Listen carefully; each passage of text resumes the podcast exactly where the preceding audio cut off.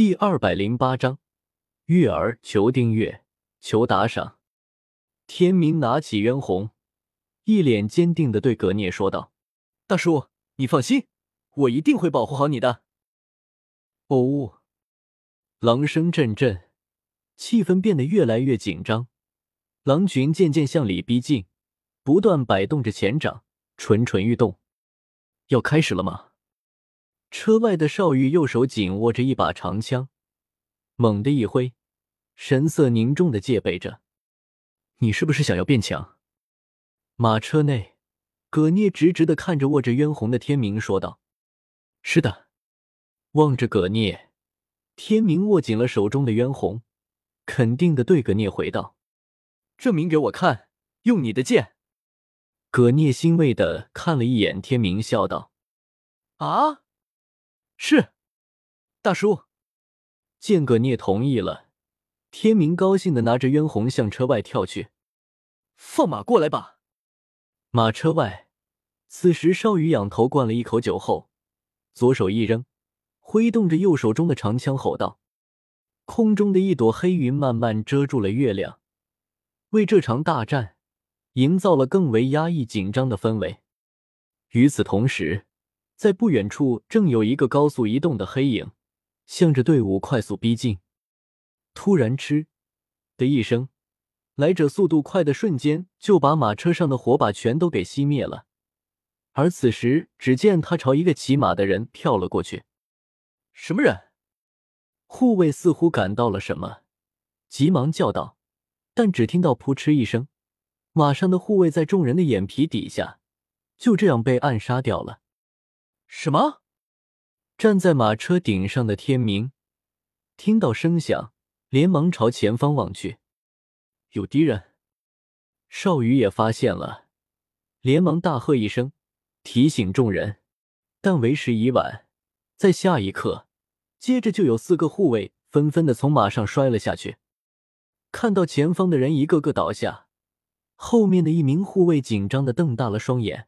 似乎发现了什么恐怖的东西，那名护卫颤抖的向后望去，忽而颈间传来阵阵寒气，护卫下意识的向下一看，一只铁爪正架在自己的脖间，噗嗤，鲜血飞射，护卫身体一颤，便从马上摔了下去。而此时，众人才看清来者是一名头戴面具、眼眶下似狼一样发出绿光的胡渣男子。他就是苍狼王，此刻他正傲然的站在马背上，享受着黑暗中的寒风。苍狼王目光扫视了一下，当看到天明手中拿着的渊红时，露出一抹嗜血的笑容，脚下一踏，向着天明扑了过去。我不怕，我可以的。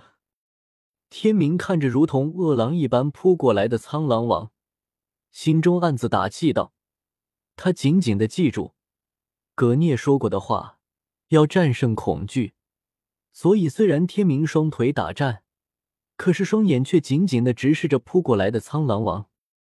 小凤，干掉他！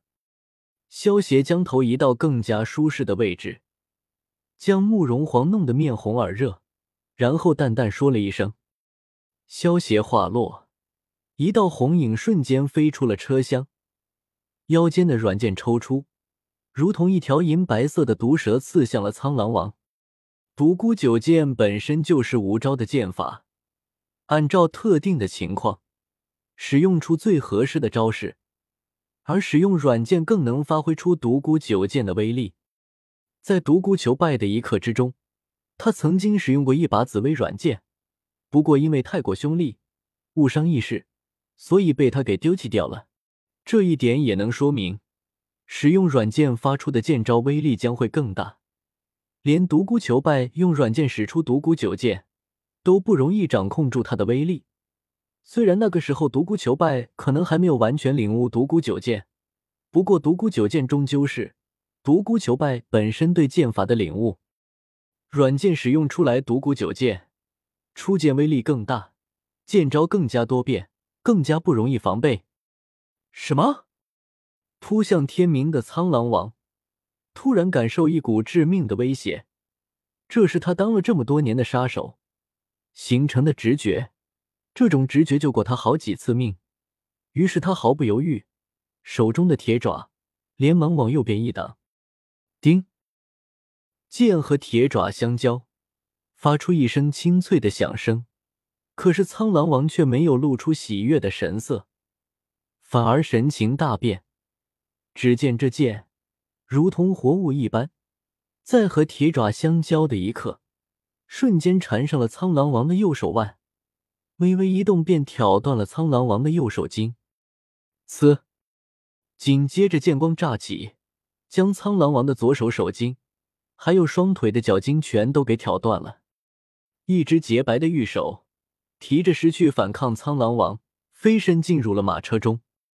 做的不错，萧协对着慕容凤夸奖了一句。慕容凤的俏脸上顿时露出一丝喜悦，将苍狼王放下，然后退到了一边。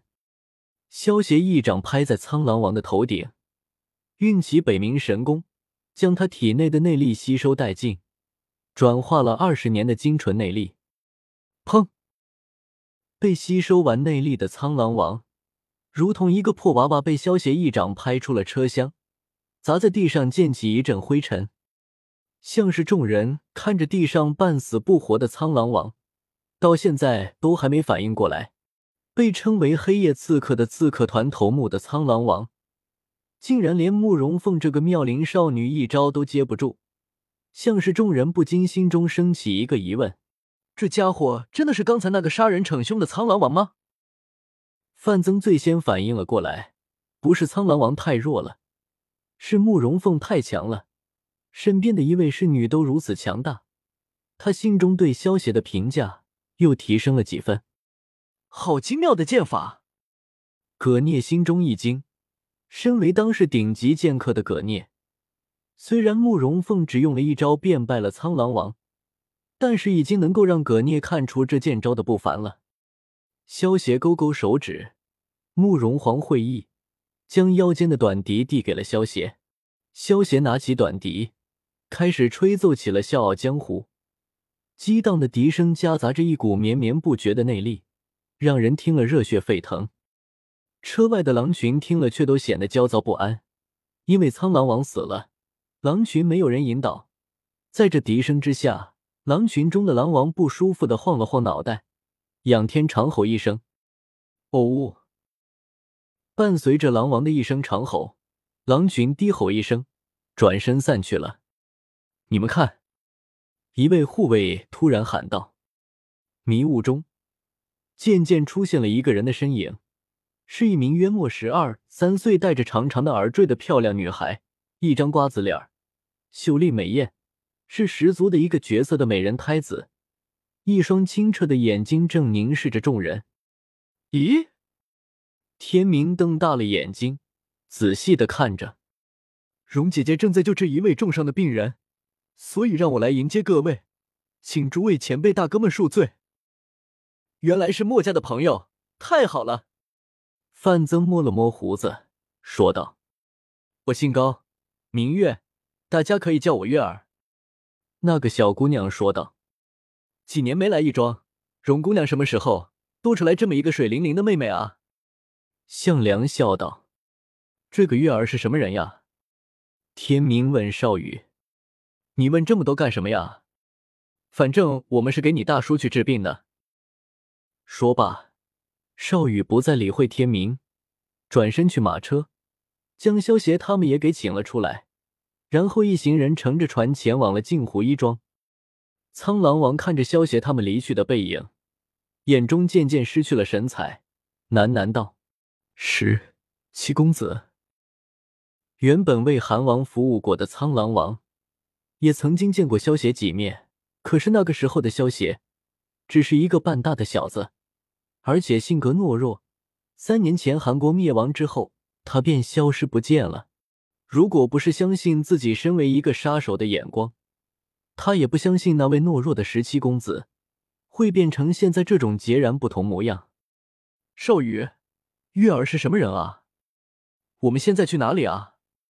上了船后，天明有些好奇的对少宇问道：“墨家是诸子百家中最仗义的门派，墨家祖师爷与我们楚家有多年的交情，在反抗秦国的阵营中，墨家和我们家族也是最坚决的两个。少羽听到天明的话，知道不给这家伙解释的话，估计会一直问自己，于是回道：“镜湖一庄，这是墨家的一个秘密据点，如果没有墨家弟子的指引，一般人根本无法找到。现在秦国搜查的很严，大家都很小心。这里还住着一个了不起的女孩子，她的年龄比我大不了多少，可是她却是墨家最有名的神医。我们就是要请他为盖先生疗伤。他父姓端木，善名一个荣字，